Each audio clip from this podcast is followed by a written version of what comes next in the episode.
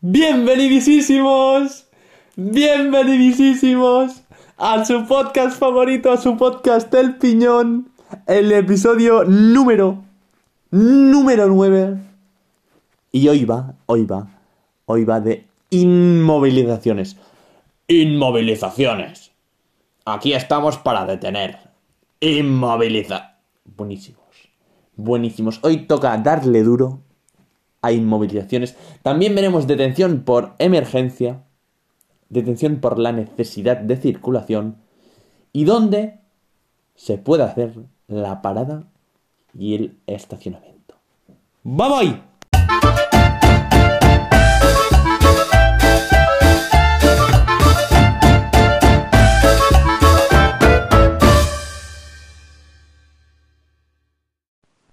Una vez hecho, dicho, dicho esto, hecho, dicho, dicho esto, vamos a ver las diferentes inmovilizaciones. En primer lugar tenemos la involuntaria. La involuntaria, que es una detención por emergencia debido a las normas o señales, las que no queremos hacer nosotros, involuntaria. Y después, dentro de la voluntaria, dentro de la voluntaria hay dos tipos, la parada o el estacionamiento. La parada se considera parada cuando nos paramos, por eso se llama parada, nos paramos, con una duración inferior a dos minutos. Y el conductor no abandona el vehículo, no baja del vehículo.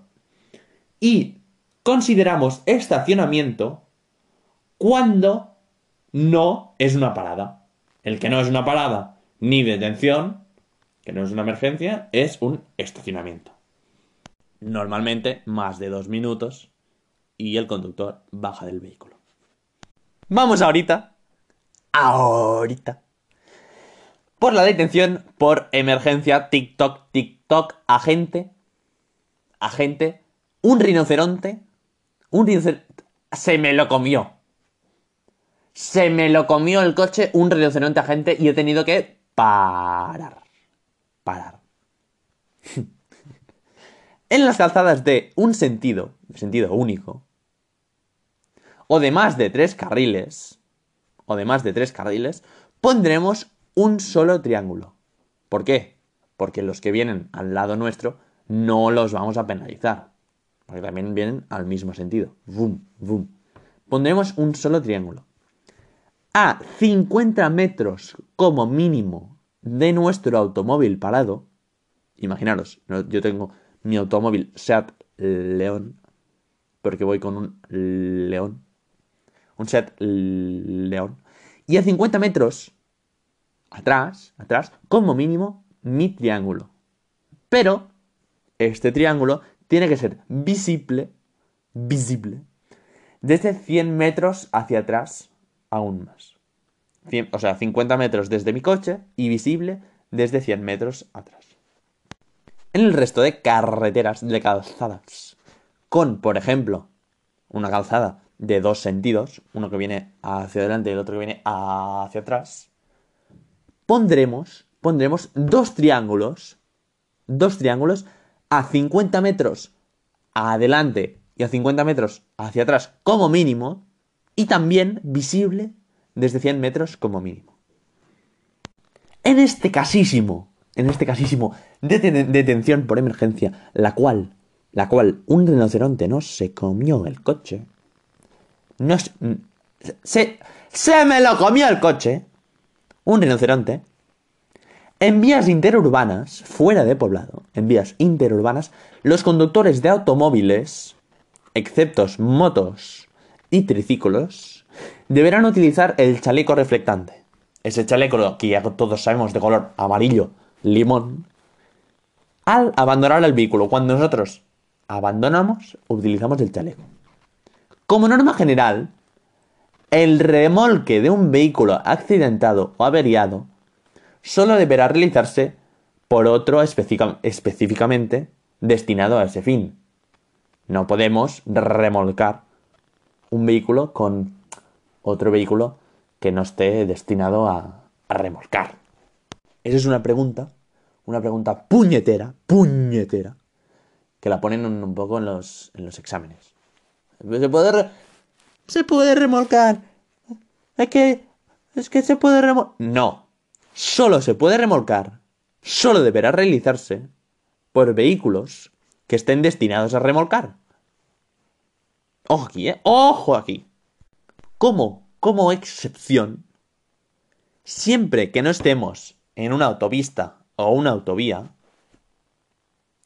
esto que he dicho que no se puede remolcar con otros vehículos, siempre que, que no estemos en una autopista o una autovía, permitiremos a otros vehículos arrastrarlos hasta el lugar más próximo y seguro. Por ejemplo, si tengo mi Seat León, León, en medio de la carretera, en medio de la carretera, por, por no interferir el paso a los otros ciclomotores y triciclos y vehículos, remolcaré mi vehículo o otro vehículo me ayudará a remolcar mi vehículo hasta un lugar próximo y seguro.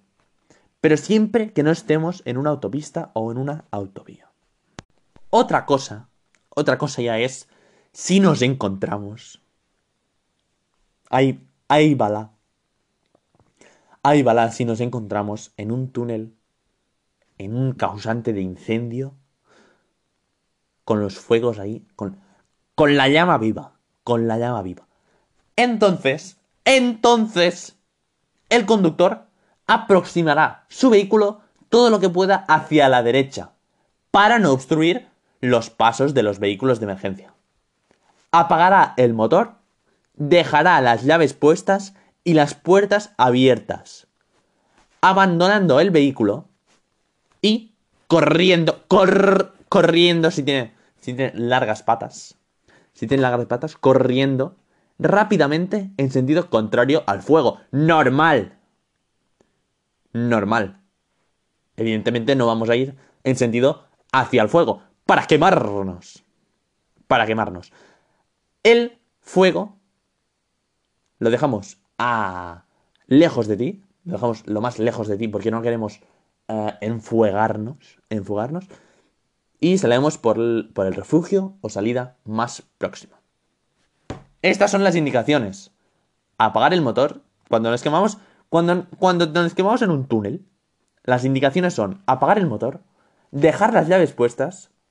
Las puertas abiertas. Abandonar el vehículo. Y salir por la salida de emergencia. ¿Cómo que he dicho un dicho? ¿Cómo que he dicho un dicho? Vamos, vamos a por las detenciones por necesidad de la circulación. No entraremos al interior de un túnel, no penetraré, no entraremos al interior de un túnel si es previsiblemente que el vehículo se puede quedar detenido.